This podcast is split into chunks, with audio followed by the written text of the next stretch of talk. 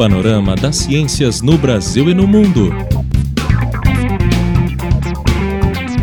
Começa agora Oxigênio, uma produção da equipe do Laboratório de Jornalismo da Unicamp. Realização Web Rádio Unicamp.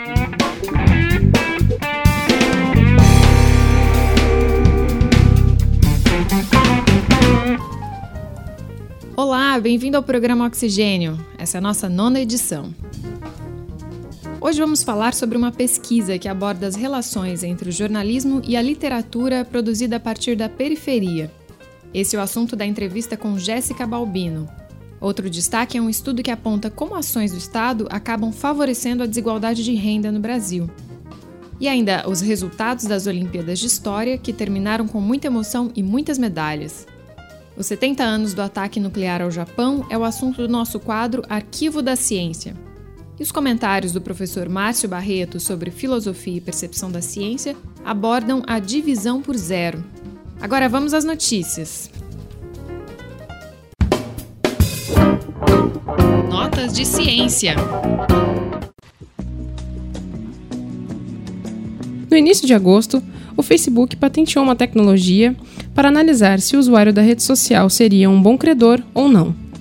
Essa análise seria feita com base na avaliação de pessoas do círculo social dos usuários.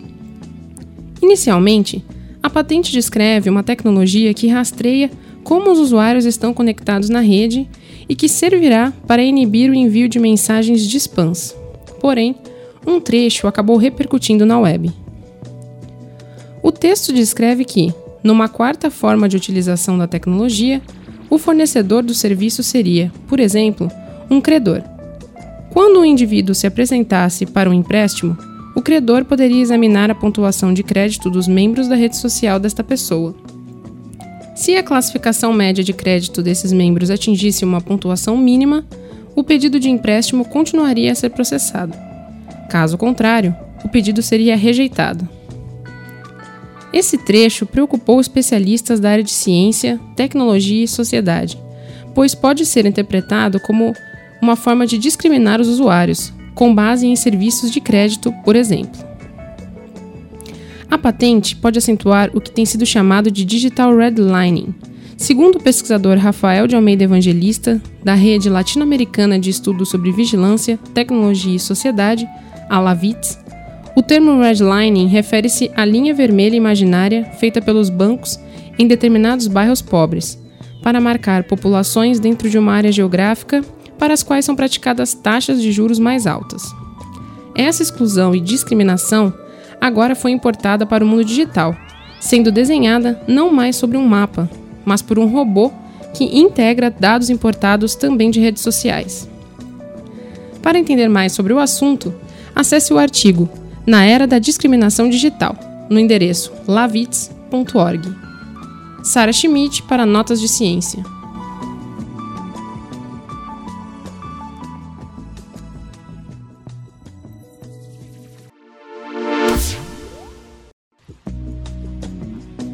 Acúmulo de atividades e estrutura física inadequada no poder judiciário podem provocar adoecimento dos trabalhadores e morosidade no setor. Esse é um dos resultados da pesquisa de Lívia Fernandes, publicada na última edição da revista Psicologia USP. O estudo envolveu mais de 5 mil funcionários de tribunais regionais federais em Brasília, Rio de Janeiro, São Paulo, Porto Alegre e Recife. Eles responderam questões sobre fatores no ambiente de trabalho que podem contribuir para uma qualidade de vida ou adoecimento dos trabalhadores. Em uma percepção global, o índice de qualidade de vida no trabalho teve uma média de 6,28 e uma escala de 0 a 10. Isso indica uma melhora em relação a estudos anteriores, mas ainda há fatores negativos. Entre as principais queixas estão o mobiliário inadequado, o acúmulo de atividades, a falta de autonomia e a pressão por resultados. Esses problemas têm consequências como constantes ausências ou funcionários desestimulados, além de acidentes, doenças como estresse e até suicídio. A autora defende a importância de pesquisas regulares que visem a prevenção e promoção da saúde e mudanças nos aspectos negativos que foram detectados. Katia Kishi para Notas de Ciência.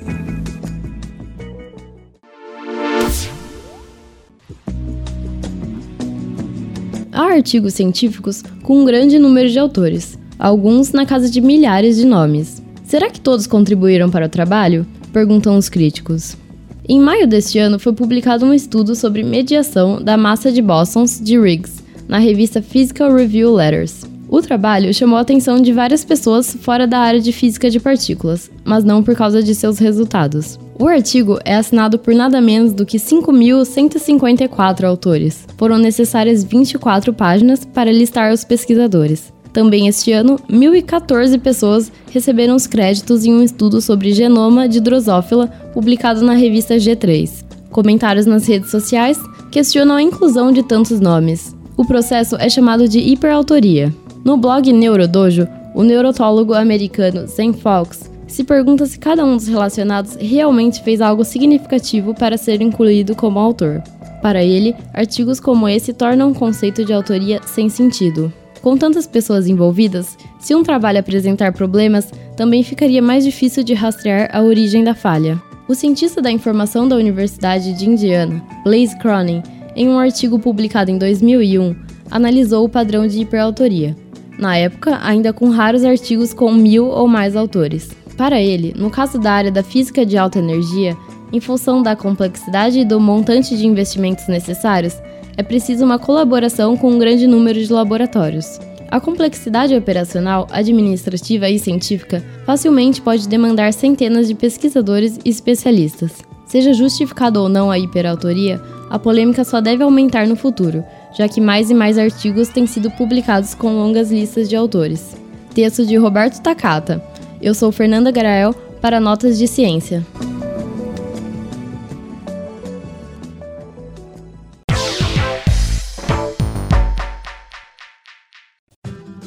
Um estudo publicado na revista Brazilian Political Science Review indica que as próprias ações do Estado favorecem a desigualdade de renda no Brasil. Segundo o artigo, por um lado, as políticas públicas protegem os mais pobres, mas por outro, beneficiam os mais ricos. A repórter Kátia Kish conversou com um dos autores do trabalho. O economista e sociólogo da UNB, Marcelo Medeiros, e o sociólogo do IPEA, Pedro Souza, publicaram um artigo indicando que o Estado é responsável por uma grande parcela da desigualdade brasileira. O estudo avaliou a contribuição de fluxo de renda líquida de e para o Estado para o aumento da desigualdade de renda. A análise usa dados fornecidos pelo IBGE sobre a pesquisa de orçamentos familiares de 2008 a 2009. Marcelo Medeiros explica que já era esperada uma grande contribuição do Estado na desigualdade, por causa de sua importância na vida financeira dos brasileiros, pois somente 10% das famílias não têm relação monetária direta com o Estado, como impostos ou salários. Foram avaliados três níveis de operação das políticas sociais. Primeiro, a que mantém uma elite trabalhadora no setor público, com altos salários e pensões. Segundo, a presença de benefícios de pensão e seguro-desemprego apenas para funcionários formais do setor privado, o que desfavorece os trabalhadores informais. Terceiro, o emprego de políticas públicas consideradas progressistas, como Bolsa Família. No balanço geral, o Estado contribui com um terço da desigualdade. O que mais contribui para a desigualdade é a diferença do regime previdenciário, com o INSS, que paga menos, e a previdência dos funcionários públicos, que pode pagar valores muito altos, além da política de salários, em que só os funcionários com altos salários e pensões do setor público contribuem com um décimo da desigualdade. Mas Medeiros defende que é necessário ter cautela na análise, porque esses profissionais também ocupariam posições altas no setor privado, por causa de suas qualificações. O que a gente tem que entender é que nem todo aumento da desigualdade é ruim. É, há coisas, por exemplo, que a gente pode desejar fazer muito, teriam consequências sobre a desigualdade de aumentar a desigualdade. Por exemplo, se você aumentar é, o salário das professoras da educação primária no Brasil como uma forma de contratar professores mais qualificadas e, enfim, melhorar a educação no país. Isso é uma coisa talvez desejável, muita gente vai corroborar essa ideia, vai dizer que essa ideia é boa. Mas se você fizer isso, se você aumentar o salário das professoras educação primária no Brasil, a desigualdade brasileira provavelmente vai aumentar. E por que isso? Porque as professoras, embora ganhem, não ganhem muito bem, elas ganham mais do que ganham aquelas pessoas que não têm qualquer educação, ou educação muito baixa. Então acaba que esse tipo de política poderia resultar no aumento da desigualdade. Agora, isso é um problema? A resposta não. Segundo Medeiros, o problema da desigualdade não é fácil de ser resolvido e varia no contexto de cada país, sendo necessário planejamento. Nós estamos pagando agora por decisões que foram tomadas aproximadamente duas, talvez algumas delas até três décadas atrás. Então, isso é importante saber, porque as decisões que nós tomamos agora, tomamos hoje, vão ser pagas por pessoas que vão vir daqui a 20 anos, daqui a 30 anos. Veja a entrevista completa com o autor no blog Divulga Ciência. A Olimpíada Nacional de História do Brasil terminou em agosto com muita emoção na cerimônia de premiação. E também com a triste notícia de corte de recursos federais para as competições de ciências do ano que vem,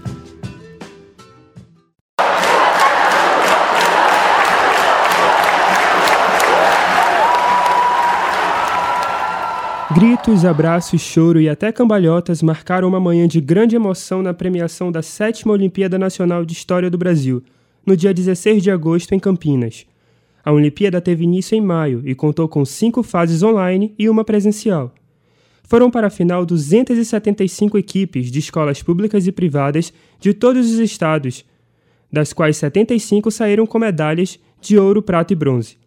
A organização do evento é feita pelo Departamento de História da Unicamp, sob a coordenação da professora Cristina Meneghello. Foi ela quem trouxe a triste notícia do dia, de que as Olimpíadas de Ciências sofrerão um corte de um terço dos recursos no próximo ano. A medida gerou indignação do público, e os organizadores alertaram que vão lutar contra essa decisão do governo. A competição é considerada um divisor de águas para os estudos de história do Brasil como ressalta Gerardo Júnior, do Instituto Federal de Mossoró, Rio Grande do Norte, professor de História há 28 anos. A coisa mais importante que eu acho da Olimpíada é criar autonomia de estudo no estudante, porque ele deixa de ficar dependente do professor, há uma possibilidade de ele estudar sozinho e nos procura para poder afinar a pesquisa, né? para poder a gente dar algumas orientações, mas, mas trabalho é deles. A gente só faz dar as diretrizes e eles vão atrás dos textos, vão estudar e traz alguma dúvida. Mas essa autonomia de estudo é que eu considero mais importante no trabalho da Olimpíada. Professor teve 17 equipes sob sua orientação selecionadas para a última etapa, mas por falta de recursos, apenas 13 estavam presentes. Suas equipes receberam três medalhas de bronze, duas de prata, uma de ouro e sete menções honrosas. Gabriel Mendes, da Escola de Aplicação do Recife, que recebeu uma medalha de ouro, ressalta a mudança no modo de estudar e de ver a história. Eu passei a procurar fontes, documentos diferentes, é, conhecimentos que não se a gente não consegue no currículo principal da escola ou didático e a gente acaba diversificando bastante o nosso conhecimento do Brasil, da história do Brasil. Porque na Olimpíada a gente conhece, pode conhecer várias coisas que aconteceram em outros estados e que sem a Olimpíada a gente não ia conhecer nunca. Essa dedicação ajuda a melhorar o desempenho nas aulas de outras matérias também, como lembra Gerardo Júnior. A Olimpíada é interdisciplinar, tem questão de literatura, tem questão de geografia, incluindo análise de mapas. Então ela ajuda, ela, ela ajuda o estudante a afinar a pesquisa na, na, na internet. Então, é, é, é, inclusive ano passado, no Exame Nacional do Ensino Médio, pelo menos cinco questões da prova de ciências humanas e suas tecnologias caiu, questões que foram trabalhadas na, na, na, na sexta Olimpíada Nacional de História do Brasil. Então eu percebo que ela, ela por ser, acho que ela é até mais do que interdisciplinar, ela é transdisciplinar. Então ela permite que o estudante também é, aprimore o conhecimento e a produção do conhecimento nas outras áreas de estudo. Outro ponto destacado pelos participantes é a riqueza do trabalho em equipe. As meninas Paloma Helena Paloma Rocha e Karen de Alencar, do Colégio Guri Sênior, de Fortaleza, contam que estudavam todos os dias, se reunindo, trocando mensagens por e-mail e pelo WhatsApp. O esforço valeu a pena. A gente chegou até a quinta fase ano passado e a gente não passou. Quando foi esse ano a gente passou assim, foi uma comemoração muito grande lá no colégio, assim, todo mundo unido todo mundo junto e a gente batalhou muito para vir para cá, porque não é fácil, é uma viagem longa do Ceará para cá e teve a passagem, essas coisas, a gente batalhou muito todos os dias, desde que a gente soube o resultado e a gente conseguiu. Participam da Olimpíada de História estudantes do nono e oitavo ano do ensino fundamental e de todos os anos do ensino médio.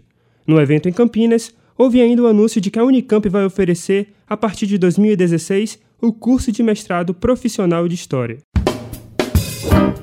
Arquivo da Ciência.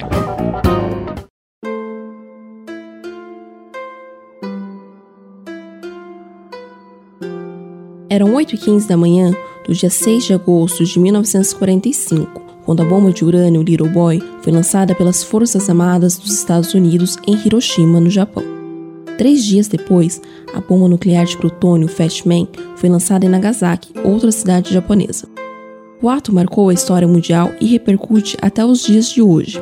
O plano inicial era lançar as bombas na Alemanha, mas com a rendição dos alemães em maio de 1945, as bombas foram usadas no Japão.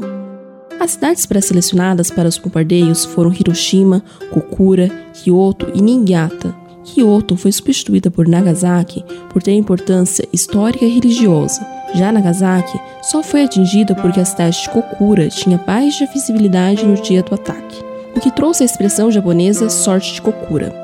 O ataque matou entre 130 mil a 220 mil pessoas no total. Os dois países não entraram em consenso sobre o número exato. 70 anos após a primeira explosão, o relatório da Cruz Vermelha destaca que os sobreviventes continuam sofrendo com impacto psicológico, além de uma alta incidência de leucemia e outros tipos de câncer. Os descendentes também podem sofrer com problemas de saúde se a radiação tiver contaminado os genes dos sobreviventes. Mesmo depois de sete décadas, japoneses e americanos ainda discordam sobre o ataque. Segundo pesquisa do Instituto Pew Research Center, realizada em fevereiro deste ano, 56% dos americanos consideram justificável o lançamento das bombas, enquanto 79% dos japoneses afirmam que não. A discordância surge porque o governo dos Estados Unidos alegou que o ataque adiantou o fim da Segunda Guerra Mundial e poupou a morte de milhares de soldados americanos. O evento forçou a rendição dos japoneses, que, entre várias investidas, atacaram a base naval americana de Pearl Harbor em dezembro de 1941, matando mais de 2 mil americanos. Em uma crítica de 2005, publicada no periódico Ciência Estúdia da USP, Ronaldo Mourão analisou o histórico e concluiu que um dos principais motivos do ataque das bombas nucleares foi evitar que os soviéticos conquistassem a Ásia, como ocorreu na Alemanha além dos Estados Unidos mostrarem sua supremacia bélica. No dia 15 de agosto de 1945, o imperador japonês Hirohito anunciou incondicional rendição do Japão aos aliados, com condições favoráveis aos Estados Unidos. Katia Kishi para o Arquivo da Ciência.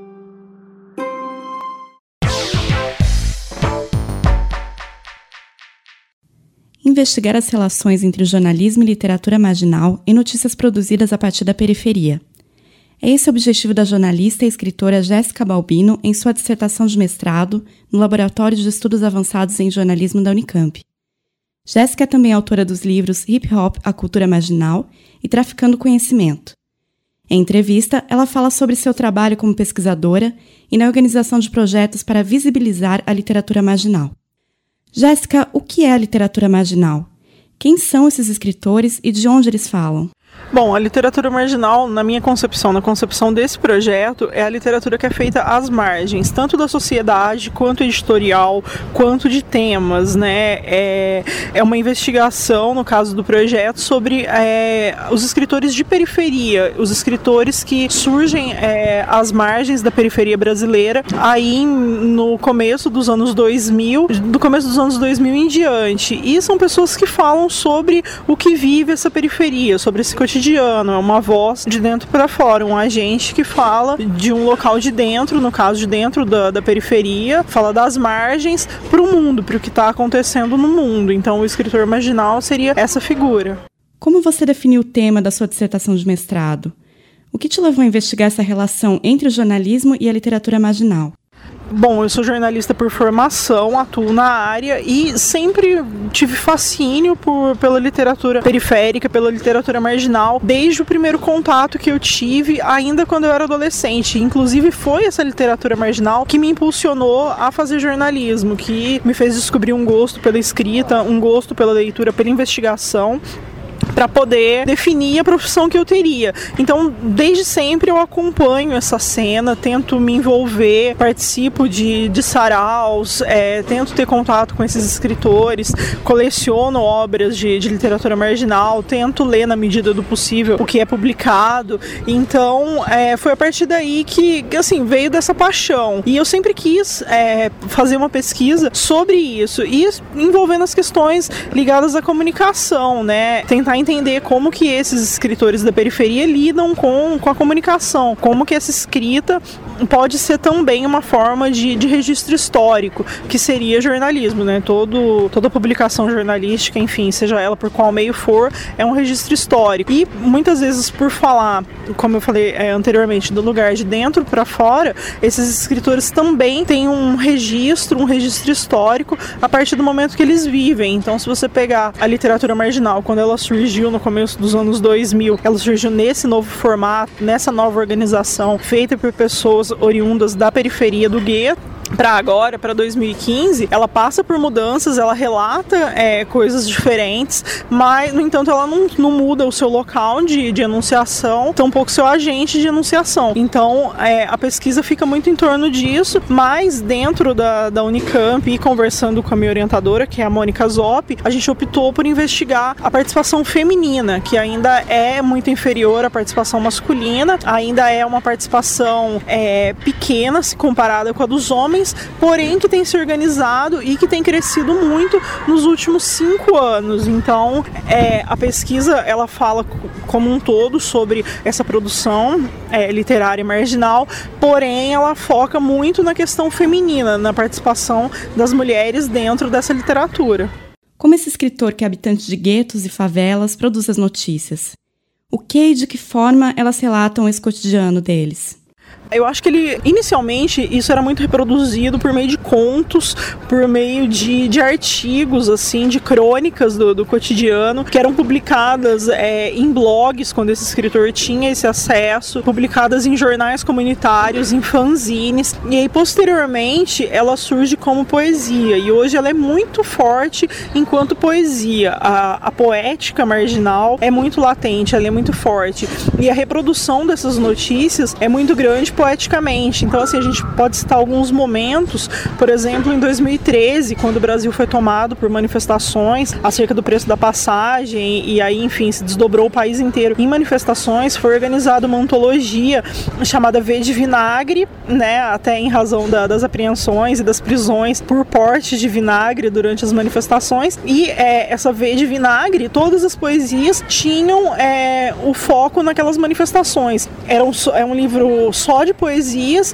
e ele retrata a questão do Brasil, que o Brasil vivia naquele momento. Então, é, eu interpreto isso, é uma forma de você gerar uma notícia e registrar uma história, uma história do país, mas de uma maneira poética, usando da, da poesia, do lirismo para fazer isso, né? Outra coisa que, que é muito recorrente são os rappers, né? A ligação, esse estreitamento entre a literatura marginal e o hip hop é muito forte, eles têm uma ligação intrínseca, né? Muitos rappers são também poetas e muitos poetas também é, acabam enveredando aí pelo caminho caminho da música, enfim, um dialoga muito com o outro, um conversa muito, é, um estilo conversa muito com o outro, e também através da música eu acho que é uma forma de, de registro de notícias, mais do que uma forma de registro de notícias e de apuração, eu acho que é uma forma de denúncia, né? Eu acho que é uma notícia que denuncia, uma notícia que, que fala por si só, e ela fala, embora ela ouça, né, ela tenha só um lado, mas ela não deixa de ser um registro. É esse lado que muitas vezes é ignorado na mídia tradicional. Você falou que a sua pesquisa vai destacar o papel da mulher. Você percebeu alguma diferença de gênero entre os escritores da literatura marginal? Algum tipo de discriminação ou dificuldade enfrentada pelas mulheres escritoras? Sim, todas. Todas as dificuldades que a mulher tem por ser mulher, por pertencer ao gênero feminino na sociedade, que por si é uma sociedade machista, ela é reproduzida também de uma maneira cultural ali dentro da, da literatura marginal, dentro do hip hop, como eu disse, que também tem bastante ligação. Então, ela é reproduzida, querendo ou não. É, pelo que eu pesquisei até agora, a pesquisa não está fechada, o mapeamento não está fechado, ainda está acontecendo. Eu levantei que das antologias publicadas a partir dos saraus de São Paulo, da Grande São Paulo, 22, participação feminina é 22% inferior à participação masculina. No entanto, se você observar as antologias que foram feitas nos últimos anos e principalmente é em escolas feitas por um público adolescente, a participação feminina é maior. Então eu acho que aí mora também um alento assim de que as mulheres têm se envolvido mais. Em relação às dificuldades, eu acho que é muito mais difícil ser mulher, a carga, né, o peso que a mulher carrega é muito mais forte, né? O peso de ser mulher e de você ter que dar conta de tanta muita coisa. Então, assim, pelo menos com as autoras que eu tenho contato, com as autoras que participaram da pesquisa até agora, a gente observa que grande parte ou tem uma jornada dupla ou tripla. E aí, que tempo que sobra para essa mulher ter ali é, um processo criativo, um processo de criação, escrever sua poesia, é, organizar seu próprio livro, participar, enfim, de alguma antologia que seja, frequentar o sarau, tudo isso fica muito, muito mais limitado, fica muito mais difícil do que quando se é homem, né? Óbvio que periféricos, marginais, entre aspas, também têm dificuldades, mas ser mulher, ser periférica, é ainda mais difícil, assim, você sempre mora longe, tem um emprego longe, tem casa, tem filho, tem estudo, enfim, é, é bem mais difícil, é bem mais complicado nesse sentido, assim. E há, claro, que, que se enfrentar ao machismo, há homens e homens que frequentam saraus e homens que estão na literatura marginal, que discriminam mulheres, que organizam antologias sem nenhuma participação feminina ou com uma participação cotizada, assim, tipo, ah, vamos chamar uma mulher para não parecer que a gente é machista. Ou ainda quando a mulher vai ao microfone, é, é muito mais difícil para ela,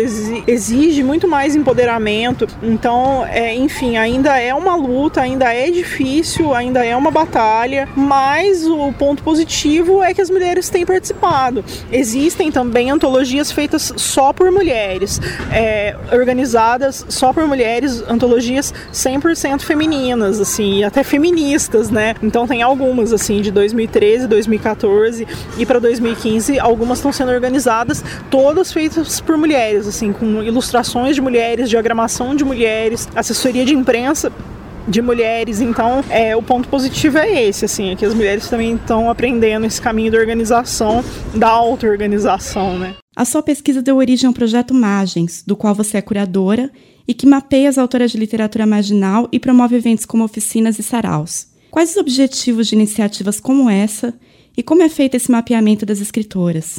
Ah, então, na verdade, assim, eu tô até um pouco assustado com a proporção que o projeto tomou, né? Porque eu sempre quis pesquisar a literatura e eu entrei, assim, despretensiosamente, uma coisa mais pessoal mesmo, em, em realizar isso. Só que, é, conforme eu fui pesquisando, eu vi que eu não conhecia tantas mulheres quanto eu julgava conhecer e que, que faziam parte da literatura que produziam. E aí eu pensei em criar um formulário online para que essas mulheres pudessem se automapear, já exercitando aí um protagonismo mesmo também, para que eu não precisasse ir atrás delas e coagisse de alguma maneira elas a responderem esse, esse questionário, mas que o questionário ficasse disponível e que elas, por iniciativa própria, ou mesmo com um pedido, mas que elas pudessem responder é, o que elas querem, enfim, o que elas quisessem, sem ter alguém ali supervisionando, enfim, ou perguntando e anotando as respostas. Então, já foi com o intuito de criar esse protagonismo. E aí eu fiz um site, né, que é o margens.com.br, para para tentar assim extrapolar um pouco também o muro da universidade, assim, o muro da, da academia, para não ficar uma pesquisa restrita só à academia, para que as pessoas que estão sendo pesquisadas, que estão sendo mapeadas, também possam ter acesso. E aí a ideia foi fazer juntar as duas coisas que eu gosto, que é a pesquisa e o jornalismo e fazer uma reportagem 360 sobre isso. Até porque tem muita produção bacana de mulheres assim. Então as mulheres elas fazem é, vídeos com, com poesia poesia, elas fazem videoclipe usando poesia, elas fazem saraus, elas fazem antologias, elas criam e produzem pra caramba, apesar de todas as dificuldades que eu já citei. Então, assim, tem mulheres talentosíssimas, tem mulheres que representam o Brasil no exterior através da literatura marginal. Então, eu falei, isso precisa ser noticiado e assim não vai caber também tudo isso no formato da pesquisa. Então foi uma ideia de unir a pesquisa e o jornalismo e fazer isso. Obrigada pela entrevista, Jéssica. Mais informações sobre o projeto Margens e o link para as mulheres escritoras se inscreverem para o mapeamento estão no site margens.com.br. Gabriela Dabo para o programa Oxigênio.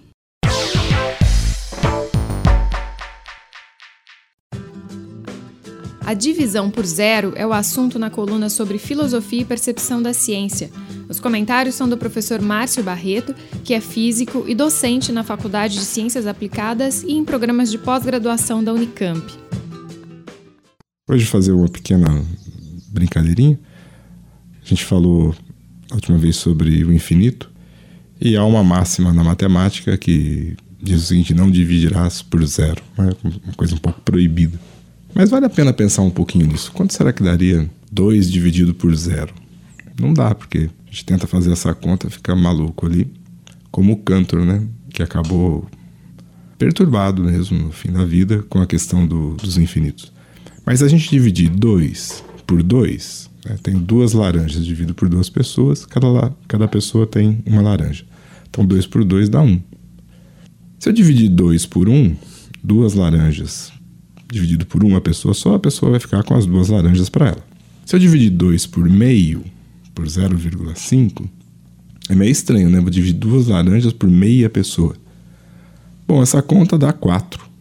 Como assim? Quando eu divido duas laranjas por meia pessoa, é como se uma pessoa inteira, se cada meia pessoa tem duas laranjas, uma pessoa inteira ia ter 4. Né? Se eu for estendendo esse raciocínio, dividir, por exemplo, 2 por 0,1. Se eu dividir 2 por 0,1, bom, duas laranjas por um décimo de pessoa. Bom, então uma pessoa inteira, 10 vezes esse pedacinho que tem duas laranjas, teria 20 laranjas. Então 2 dividido por 0,1 dá 20. 20 laranjas para uma pessoa inteira. Se eu dividir por um centésimo, 2 por 0,01, vai dar 200. Né? Duas laranjas por um centésimo de pessoa, cada pessoa inteira teria 200 laranjas. Se for diminuindo esse número, comecei com 2, 1, meio, 0,1, 0,01, 0,000000001, esse número, esse resultado, esse número de laranjas vai ficando muito grande. Isso nos leva a pensar que no limite dessa redução desse dividendo, ou divisor, quanto menor ele for, o limite dele é o zero. Então, quando eu divido por zero, o resultado é infinito. Dois, duas laranjas dividido por zero pessoas, cada pessoa teria infinitas laranjas. É o único jeito de dar um nó na cabeça, né? Mas é o único jeito de resolver essa questão. Havia um professor que costumava dizer o seguinte: Olha, gente, meus filhos têm tudo o que querem. Sabe por quê? Porque eu não tenho filhos. Então, o pouco que eu tenho eu divido por zero. Então, os meus filhos têm tudo. Mais ou menos é a ideia dessa máxima da matemática: não dividirás por zero. Meu nome é Márcio Barreto, professor da Faculdade de Ciências Aplicadas da Unicamp. Caleidoscópio.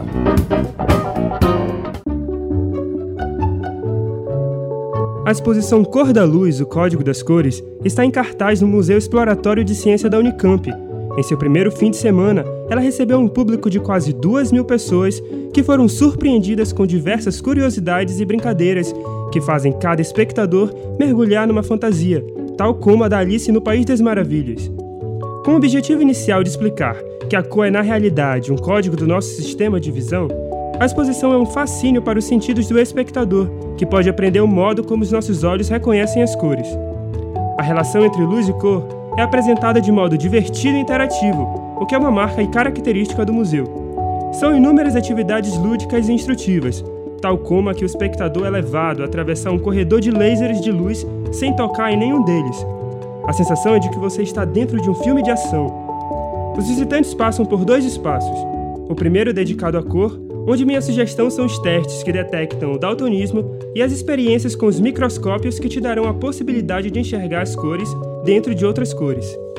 E depois pode partir para o espaço luz, montado sobre o observatório, onde através dos painéis, objetos e jogos, você é convidado a brincar com temas complexos, como as radiações térmicas e infravermelha, ondas de rádio e microondas.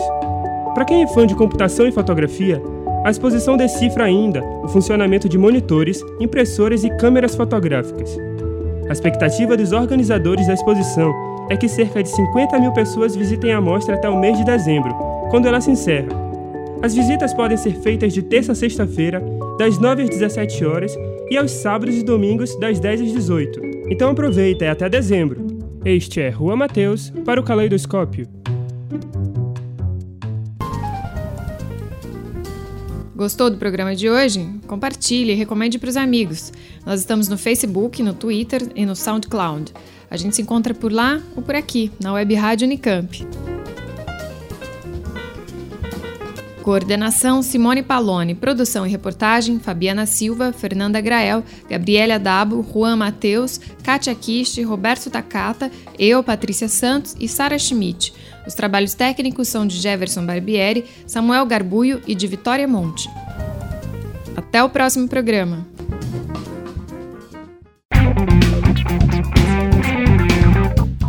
Termina agora o programa Oxigênio uma produção da equipe do Laboratório de Jornalismo da Unicamp.